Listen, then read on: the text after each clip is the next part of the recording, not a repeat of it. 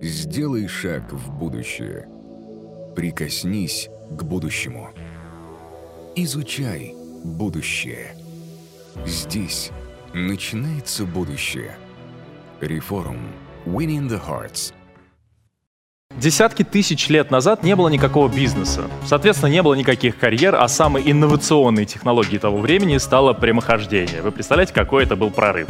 Обсуждали всей саванной. Но уже тогда человек начал объединяться в команды для ловли, скажем, мамонта. Это умение координировать усилия группы для достижения общей цели мы пронесли сквозь тысячелетия. Теперь мы, правда, охотимся за компаниями-единорогами, но это уже другой разговор. В фокусе нашего внимания команда будущего. Функционирует ли она по тем же законам, что и в древности, или, например, ей больше не нужен лидер? Есть ли у команд региональные особенности? Скажем, можно ли использовать в российских реалиях опыт мировых западных или азиатских компаний? На эти вопросы ответит в своем выступлении Наиля Ильманбетова, директор департамента сервисов технопарка Сколково. Вместе со своей командой Наиля отвечает в технопарке за создание сервисов, ускоряющих развитие технологических компаний в трех ключевых направлениях. Привлечение инвестиций, коммерциализация решений резидентов и HR-экосистема. Тема выступления Наили, как вы уже поняли, команды будущего. Здравствуйте, очень рада сегодня находиться здесь вместе с вами. Меня зовут Наиля, спасибо за представление. Очень прекрасный форум, и действительно мы сегодня с вами будем говорить о командах будущего, о том, а, откуда а, и какие изменения влекут за собой изменения а, в командах, как движется команда будущего, какие, на каких столпах прошлого и настоящего она стоит, какие модели командообразования сейчас применяют ведущие компании мира, как их можно адаптировать на региональные, локальные компании, кто сейчас есть лидер команды, каким он был, каким он стал и какая роль его ждет в будущем. Обо всем об этом мы сегодня с вами поговорим. Мне кажется, это будет отличный разговор, а, потому что для меня команда — это, собственно, те люди, с которыми можно делать совершенно разные интересные проекты в разных сферах, вне зависимости от того, а, в прошлом, настоящем или будущем ты находишься. Главное понимать, а, где ты есть, какие технологии меняют этот мир, и, соответственно, дальше уже приспосабливаться, адаптироваться и э, делать свое дело. И не случайно сейчас на экране вы видите э, слайд про промышленные революции в истории человечества, потому что прежде чем говорить о будущем, я предлагаю сделать шаг назад и посмотреть на то, что происходило у нас с вами а, в прошлом и как роль человека в обществе, в команде, в компании, в организациях менялась во время промышленных революций. Как вы помните, первое происходило в 18-19 веке и случился в Великобритании аграрный переворот.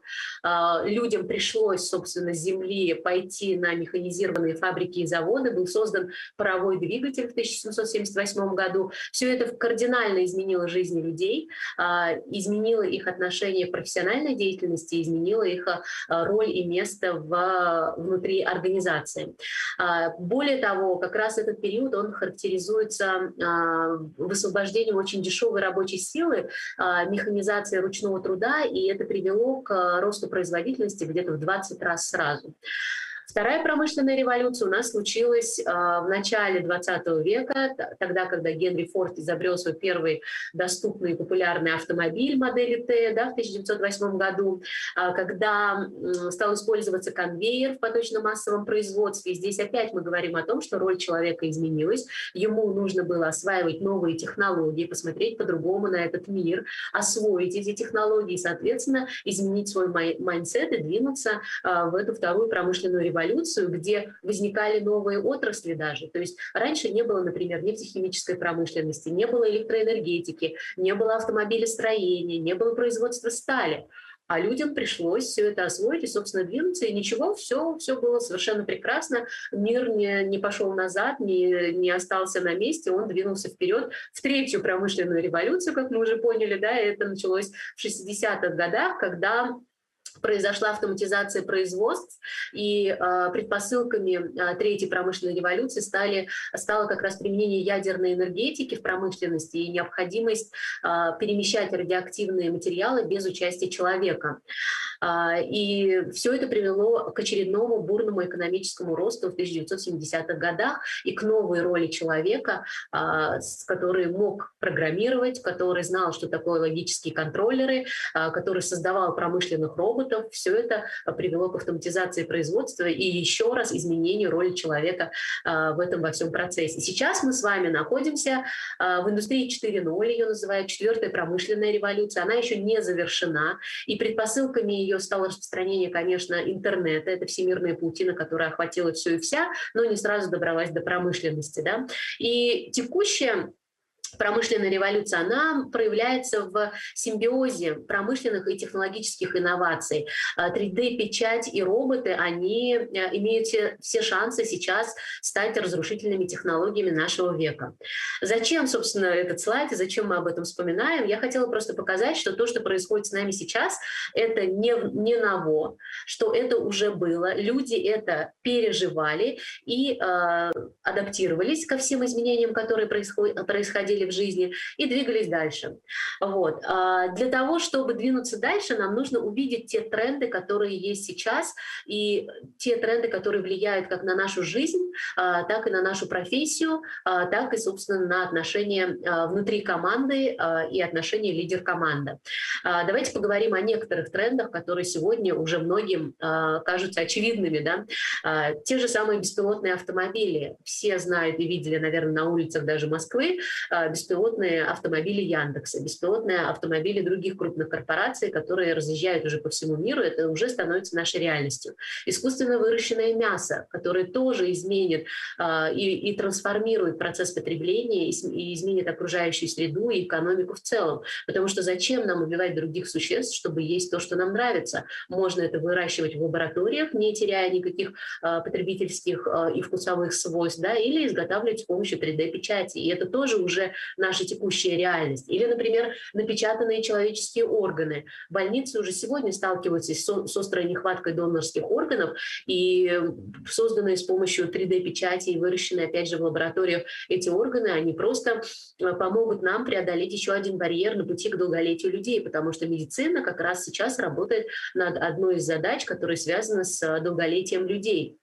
И, а, и, собственно, напечатанные человеческие органы, они могут а, стать прорывом. Повсеместные алгоритмы, заходя на Facebook, заходя в социальные сети а, или побывав в каком-то ресторане, дальше мы видим рекламу этого ресторана, все эти алгоритмы, они уже с нами, они уже самостоятельно обучаются и знают нас лучше, чем наши друзья, семья, родные и близкие. Internet of Things, да, то, что мы сегодня уже видим, это подключение всего, такие устройства, как Amazon Echo или Google Home, они открыли новые способы подключения и взаимосвязи в нашем окружении. И, например, можно сейчас уже ожидать появления одежды, подключенной к интернету, или нам не нужно будет проверять холодильник, чтобы узнать, требуется там что-то закупить или нет, потому что все это будет происходить автоматически. Роботизация — это вообще уже не новость, и современные роботы от Boston Dynamics как нельзя лучше показывают, насколько они могут быть гибкими а, и насколько эти технологии а, могут а, работать на пользу человечества. Новое отношение к потреблению. Речь о технических достижениях, которые изменят современный подход к здоровью, к отходам жизнедеятельности и потреблению в целом. Например, наш мусор станет топливом. Уже сейчас есть такие проекты, которые нам показывают работоспособность этой, этой истории. Наши пища будет развиваться в соответствии с нашими потребностями, и пищевые отходы останутся в прошлом. Мы будем получать куда больше при меньших затратах расширенная реальность. И AR, VR тоже стало нашей уже обыденностью, да, и, э, допустим, мы могли бы взглянуть на холодильник и увидеть полный список того, э, что в нем содержится. Или гардероб наш мог бы показывать актуальную температуру за окном, чтобы мы с легкостью могли на сегодня или на вечер подобрать одежду. И нам больше не придется смотреть в телефоны, потому что вся необходимая информация будет перед нашими глазами. И это тоже уже не про будущее, это тоже что, это то, что встречает нас уже в настоящем. Экологические вопросы, технологии, связанные с охраной окружающей среды. Скоро мы будем видеть и влиять на локальную погоду и глобальный климат. А, они будут, эти технологии, с умом и выгодой бороться с загрязнениями окружающей среды и даже научатся давать краткосрочные прогнозы по землетрясениям и другим каким-то стихийным бедствиям. Биотехнологии. В биотехнологиях мы сегодня уже видим, а, как создаются новые микроорганизмы, а, которые решают проблемы в медицине, в биологии, в электроэнергетике, в каких-то других смежных сферах. В сельском хозяйстве хозяйстве такие технологии, как э, генетика, 3D-печать, искусственный интеллект и роботы, они просто освободят миллионы людей от тяжелого физического труда. И то, что мы видим сейчас, текущие технологии, они э, переносят выращивание овощей и фруктов с полей в мини-фермы, которые находятся на крышах э, городских домов.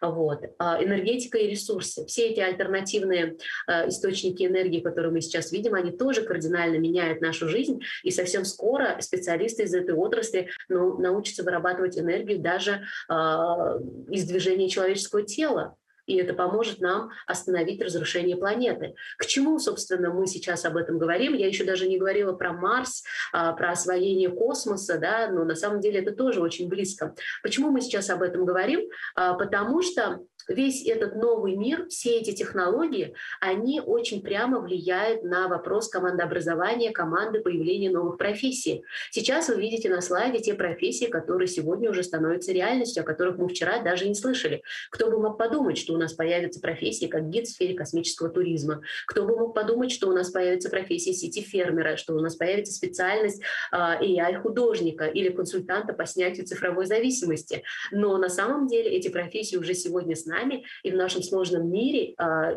нужно сказать больше, что эти профессии будут меняться очень быстро, и мы еще даже не знаем название тех профессий, которые появятся завтра. Здесь приведены только очевидные примеры, которые вытекают из тех технологических изменений, которые мы сейчас наблюдаем и которые близятся э, к э, семимильными шагами к нам уже в ближайшие 10, 20, 30 лет.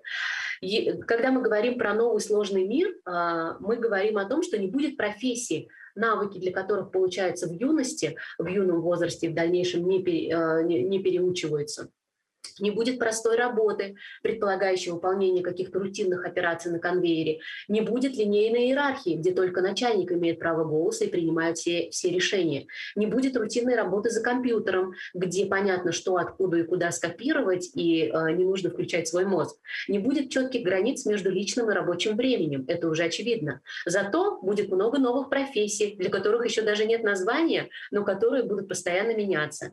Будут горизонтальные команды, работающие работающие над общей целью, будет работа, требующая настройки обучения сложных систем, а, будут рабочие места в виртуальной реальности, а дополненная реальность станет привычным явлением. И будет возможность и даже необходимость совершать твор... Э, совмещать творческую и профессиональную а, реализацию.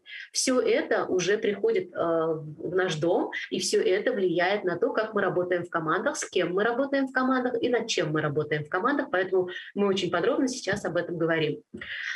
Если подвести итоги, а, то можно сделать вывод о том, что мы находимся в ВУКа-мире. Это мир неопределенности, сложности, а, нестабильности, волатильности. Ну, собственно, а, вы видите на экране, да, как переводится аббревиатура ВУКа. Появляются новые люди, у которых совершенно другая мотивация. То есть если раньше мотивация была от средств к существованию, то сейчас мотивация людей, она про получение удовольствия, про саморазвитие, про общение, про помощь миру и сообществу обществу, то есть это решение нового уровня задач. А, когда мы говорим про ВУКа-мир, мы говорим о том, что на наш мир а, сложности ему добавляет цифровизация, автоматизация, демографические, например, изменения, это рост продолжительности жизни, а, продолжающаяся урбанизация, растущая роль женщин в экономике, да, и изменение модели детства. Все это приводит к тому, что наш новый сложный мир обретает новый социальный ландшафт. А, и, естественно, у нас появляется сетевое общество. И сетевое общество, оно тоже развивается, в том числе благодаря новым технологиям, например, блокчейна. Это все о чем? Это все о том, что в этом новом мире с новыми людьми, с новым mindset ом и с новыми профессиями, о которых мы уже поговорили, с удаленной работой, которая вошла в наши жизни, и с а, глобальными а, элементами развития, нам обязательно нужны новые инструменты по развитию, по формированию команд, потому что старые уже устарели. Давайте посмотрим, как мировые компании подходят э, командообразование в своей корпоративной культуре уже сегодня. Э, я взяла две компании, Netflix и Amazon. Netflix говорит, что мы не семья, мы команда профессионалов. Это горизонтальная организация. В этой компании нет даже отпусков. То есть каждый сам себе решает, когда ему нужно пойти отдохнуть.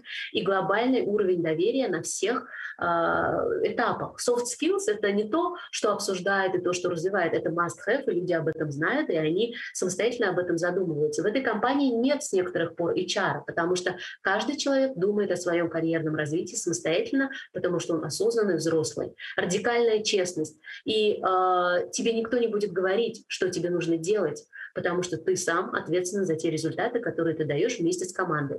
Если посмотреть на Amazon, которая была вертикально интегрированной а, компанией многие годы, сейчас она движется тоже в горизонтальной структуре и находится где-то в середине между иерархичной и горизонтальной. Но при всем при этом у нее есть свои 14 принципов, которым она э, очень э, трепетно следует, что нужно нанимать и развивать лучших, нужно учиться и быть всегда любопытным и задавать вопросы, нужно не бояться ошибок, нужно нырять глубже, зарабатывать доверие иметь основу противоречия обязательств и обязательно приносить результаты.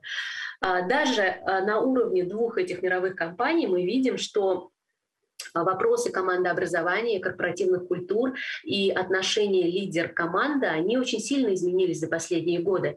И если раньше мы говорили о том, что у нас есть директивный стиль управления, наставнический стиль управления, поддерживающий и так далее, то сейчас все движется к тому, что делегирующий стиль управления становится превалирующим в этих горизонтальных а, структурах. И когда мы говорим про горизонтальные структуры, мы сейчас говорим про а, гибкие подходы в управлении командой. Мы говорим про бирюзовые организации, когда э, философия бирюзовых организаций Agile, она э, очень похожа, да, и ценности Agile и бирюзовых организаций сейчас очень сходны. Можно выделить, например, три основных ценности, которые объединяют и Agile методики управления командами, и принципы бирюзовых организаций. Бизнес должен приносить пользу миру, а не только зарабатывать деньги здесь и сейчас. Вот такая философия. Да? Работа должна обеспечивать условия для самореализации человека, а не просто давать ему деньги а, для существования. Самоорганизация — это самый эффективный способ организации. И команды, которые разделяют философию Agile, они сейчас стремятся решить проблему заказчика, а не формально выполнить задание. И э, поэтому их деятельность итерационная, поэтому основные ценности в Agile — это люди и взаимодействие, которые важнее э, процессов, это рабочий продукт, который важнее документации, это сотрудничество с заказчиком, э, который важнее, чем обсуждение условий договора с ним, да? это готовность к изменениям на любой стадии, э, потому что движение в agile методиках а, по проекту и внутри команды происходит итерационно. И а, результатом а, в agile методике является работающий продукт, который актуален именно текущим потребностям клиента, а не вчерашним. И такой подход, он выгоден обеим сторонам. Заказчик получает решение, которое актуально на текущий момент, а команда удовлетворение от того, что результат ее работы не выброшен на помойку и не остался в полке. Да? Бирюзовые же организации, они тоже очень э, чутки к внешней среде. Для них зарабатывание денег – это не самоцель, и гораздо важнее приносить пользу клиенту. Прибыль такой компании рассматривается как а, побочный продукт успешной деятельности. И так как потребности клиента постоянно меняются, бирюзовые организации должны всегда находиться в движении. И у таких компаний есть миссия, стратегии, планы тоже, но они не спускаются сверху. Их формируют и корректируют сами сотрудники в зависимости от а, тех обстоятельств, которые сейчас есть а, в новом окружающем сложном мире. По мнению э, методологов Agile и Бирюзы, назовем ее так, найти решение нестандартной задачи проще, когда сотрудники сами выбирают путь достижения цели и необходимые инструменты. И в таких условиях регламенты не перестают существовать, но они применяются в области типовых ситуаций и помогают скоординировать общее движение к цели. Подходы эм, Agile и Бирюзы, они выработали а, очень много методов и практик, так называемых фреймворков.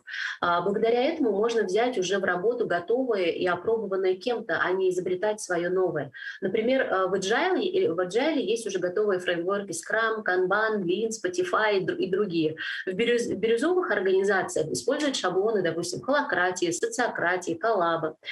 Вот. А, и еще, что важно отметить, мы здесь говорим про agile методики, да, про гибкие а, подходы управления командами и их принципы и ценности, и про бирюзовые организации. Что важно отметить, что эти горизонтальные структуры и эти подходы можно использовать а, как по отдельности, так и комбинировать. Они очень хорошо дополняют друг друга.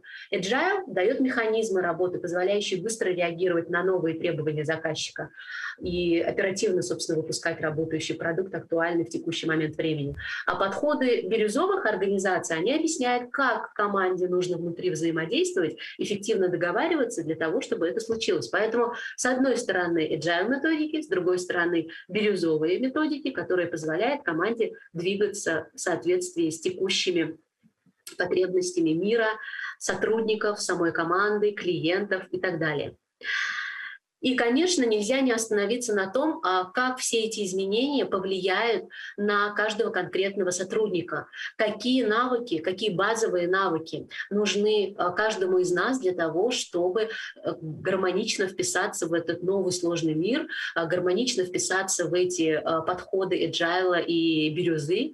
И, собственно, все очень просто. Нужно быть с технической стороны очень подкованным с точки зрения цифровой грамотности. И когда мы говорим про цифровую грамотность, это уже совсем не про Excel, это не про Word, это уже а, про то, что мы умеем программировать, мы умеем а, пользоваться AR, VR технологиями, мы понимаем, мы их используем каждый день. Конечно, а, в этой, во всей истории, когда есть машин learning, когда есть а, алгоритмы, которые делают а, закономерные вещи, очень важно а, оставить место а, человека для творчества и для креативности. Это то, что не могут сделать машины, роботы. И здесь а, при автоматизации автоматизации рутинной деятельности на любой работе все большая необходимость будет мыслить нестандартно и создавать что-то новое. Поэтому творческое, творчество и креативность — это одно из ключевых а, один из ключевых навыков, базовых навыков, который нам нужен уже сейчас и еще больше нужен будет в будущем. Эмоциональная грамотность. Собственно, тоже очень важно распознавать свои эмоции, понимать эмоции других людей, а, знать, как с этими людьми взаимодействовать на разных эмоциональных Э, фонах. Да? Экологическое мышление и кросс-культурность — это взаимосвязанные тоже вещи, когда мы понимаем, что мы находимся не одни в этой экосистеме, что экосистемы растут, развиваются, синхронизируются, и, соответственно, мы должны думать о том, кто находится рядом с нами, экологично э, смотреть на наши отношения с этими людьми. Концентрация управления вниманием — обязательный навык, потому что огромное количество информации каждый день приходит к нам отовсюду, и нужно уметь расставлять приоритеты, нужно уметь сфокусироваться для того, чтобы просто не сойти с ума и сэкономить свою энергию, а, энергию жизни. Да. Вот, то есть это вот все, что нам нужно для того, чтобы быть востребованными уже сейчас и э, в будущем. А, конечно, я не могу не рассказать о том, что в будущем, да и уже сейчас, мы все думаем о суперкомандах что такое суперкоманда или бионические организации, их э, еще называют, да, а, компания Deloitte об этом написала целую большую статью, отрывки вот э, из графика я представила на слайде, это взаимодействие в одной команде машин и человека, искусственного интеллекта, интеллекта и человека, но не в том формате, как это происходит сейчас, а переосмысление отношений между человеком и машиной. Машина умеет быстро выстраивать сложные ряды закономерностей, а человек умеет устанавливать сложные причины следственные связи и выдумывать новые возможности. Поэтому этот э, симбиоз, он просто э, необходим для того, чтобы нам э, внутри компании, внутри наших команд двигаться вперед. Это будут гибридные компании, э, где человеку и машине э, нужно будет взаимодействовать все чаще и чаще на совершенно новом, э, более эффективном уровне. И э, здесь можно, например, привести пример эм, Массачусетского университета, где был создан робот, который работал в больницах и который подбирал медицинских сестер для пациентов и распределял дефицитные ресурсы, да, трудовые ресурсы на основе той статистики, истории пациентов, ограничений, которые есть в расписании. И этот искусственный интеллект, он забрал рутинную часть операции у человека и высвободил время медицинских работников, врачей, сестер на общение с пациентами и проявление человеческого участия и персонализированной заботы. Поэтому, когда мы говорим о переосмыслении отношений между человеком и машиной, мы говорим о том, что искусственный интеллект будет делать то, что можно сделать механически, рутинно, а человек больше будет уходить в сферу творчества, а, заботы, персонификации и а, многих а, таких моментов. Поэтому на этой прекрасной ноте о том, что у нас появится дружба серьезная между а, нашими машинами, роботами, искусственным интеллектом и человеком, и нами, да, я бы завершила свое выступление и с удовольствием бы ответила на все ваши вопросы. Надеюсь, они у вас есть. Спасибо большое за внимание. Спасибо большое за внимание. Это действительно очень интересная тема, и я рада, что мы сегодня вместе с вами ее обсуждаем. Спасибо, Наиля. А, да, действительно, у нас есть вопросы в чате, очень много э, зрителей задают их. И я напомню, друзья, если вы находитесь на нашей платформе winningthehats.com, вы можете в чате написать вопрос спикеру, который вы видите, и эти вопросы попадают к нам, мы их задаем спикеру. Для того, чтобы мы могли вычленить вопросы из общего потока сообщений, поставьте хэштег QA, questions and answers, и дальше пишите ваш вопрос, мы их собираем. Спасибо. Итак, Наиля, у нас вопросы к вам.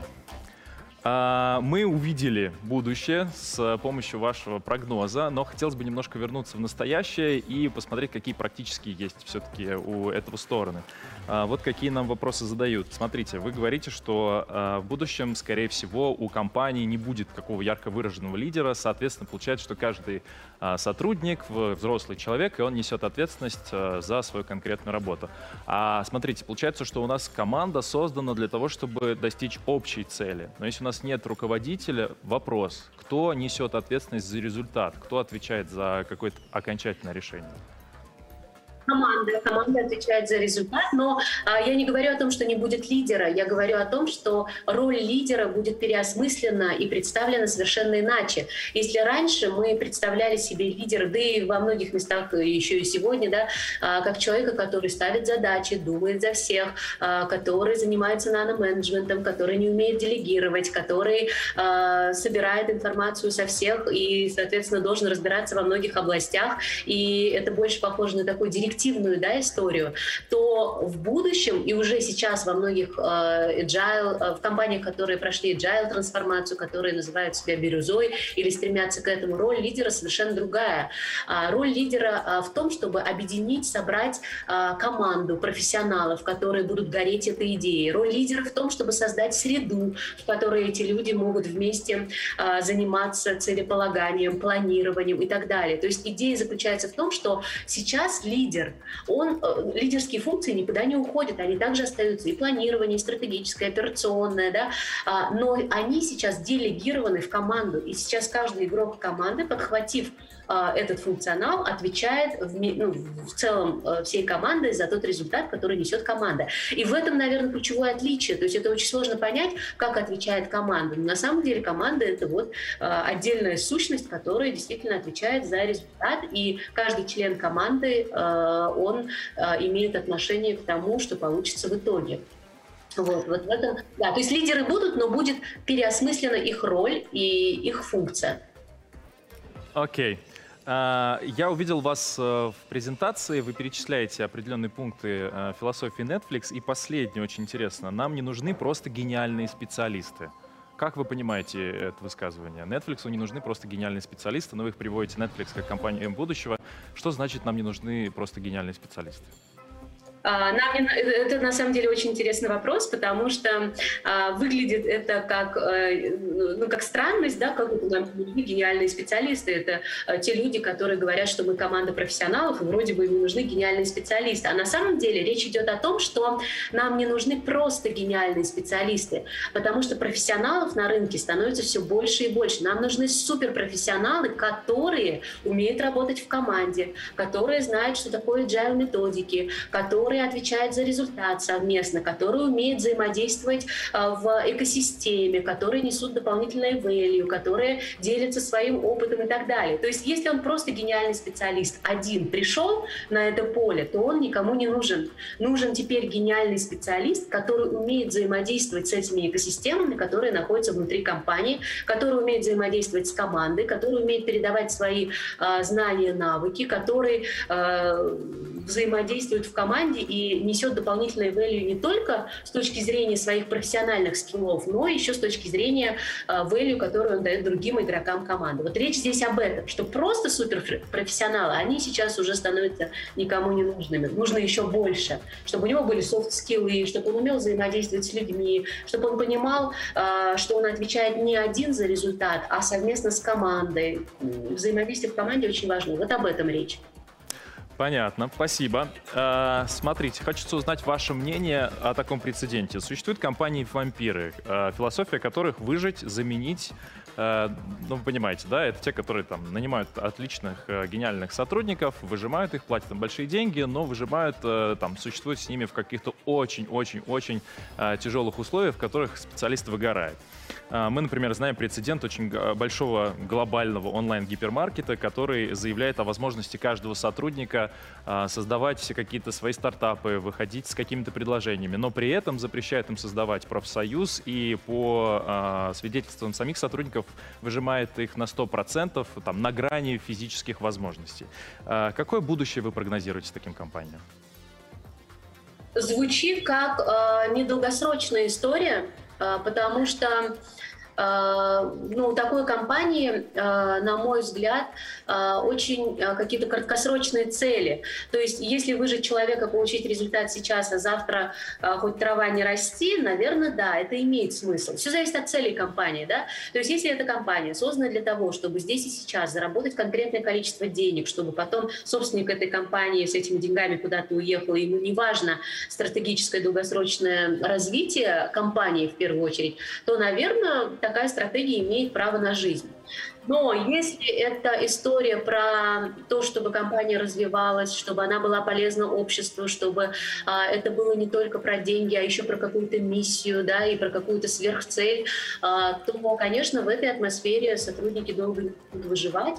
А, и а, вот этот вот пиар а, черный, который пойдет по рынку труда, а, он очень быстро закроет двери а, этой компании в прекрасное будущее.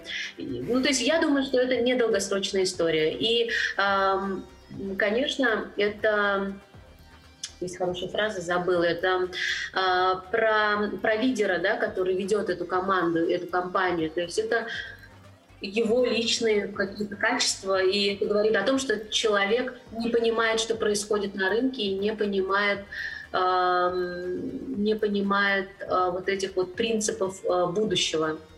А, может быть, не понимает, не разделяет или, может быть, боится как раз этого будущего, поэтому себя так ведет. Вот. Но в любом случае это краткосрочная история, которая не пахнет э, долгосрочной игрой, игрой не в одни ворота.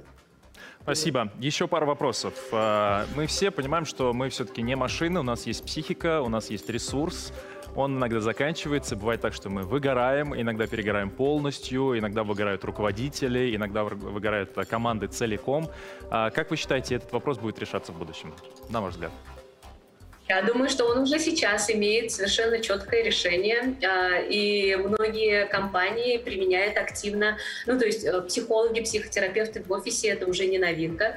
А, там, я не знаю, ретриты, да, а, специальные отпуска, э, э, когда сотрудник достаточно ценный для компании имеет возможность уехать на год и не заниматься работой, ему дают такой длительный отпуск, как это называется, саб, забыла, как это называется, но есть прям специальное такое понятие, которое позволяет людям э, после серьезных проектов очень длительное время, э, на очень длительное время уезжать. То есть э, на самом деле сейчас, э, на мой взгляд, очень высокий уровень осознанности сотрудников, э, и они умеют, э, научились или учатся, э, и приходят к тому, что они умеют управлять э, вот этим вот со своим внутренним состоянием, оно называется ресурсностью, да, своей ресурсностью. Э, кто-то это делает с помощью спорта, кто-то это делает с помощью психотерапии, а, кто-то это делает с помощью духовных практик, а, йоги, а, кто-то это делает с помощью длительных отпусков. Да? Наиля, Поэтому... а можно, простите, я прерываю вас, а вот вы чем как раз затрагиваете, мы понимаем, что вы тоже руководитель, у вас есть своя команда. Расскажите, как вы в своей команде решаете этот вопрос? Ну, во-первых, мы очень, во-первых, у нас еженедельно проходит ретро, ретроспектива, да, то есть мы тоже у себя применяем agile методики, и на этой ретроспективе каждый сотрудник очень искренне рассказывает о том, что его грустило, что его радовало, что с ним происходило в эмоциональном плане а, в течение этой недели. И на этих ретроспективах очень четко а, подаются сигналы о том, что с кем-то что-то не то происходит. Как только мы понимаем, что что-то происходит не то, соответственно, мы начинаем у него расспрашивать и задавать вопросы, и если нужно, то отправляем человека э, либо отдыхать, либо сменить обстановку, либо в командировку, э, либо даем ему какую-то другую задачу, потому что, например, то же самое выгорание может наступать из того, что человек на протяжении многих лет занимается одним и тем же, и ему просто это становится уже неинтересным, и он выгорает на одних и тех же каких-то операциях.